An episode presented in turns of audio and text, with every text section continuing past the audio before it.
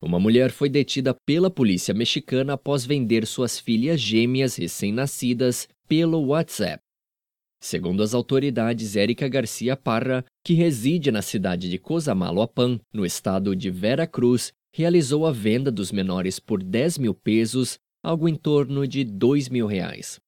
As pequenas nasceram no dia 10 de fevereiro no hospital regional da cidade.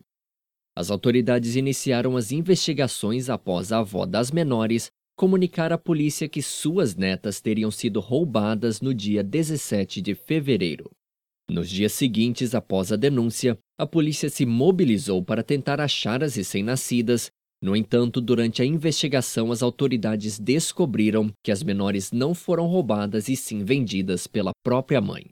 Eles encontraram a suposta compradora identificada como Ivone Marques. Ela confessou ter comprado as crianças por 10 mil pesos e confirmou que realizou as negociações com a mãe delas por meio do WhatsApp.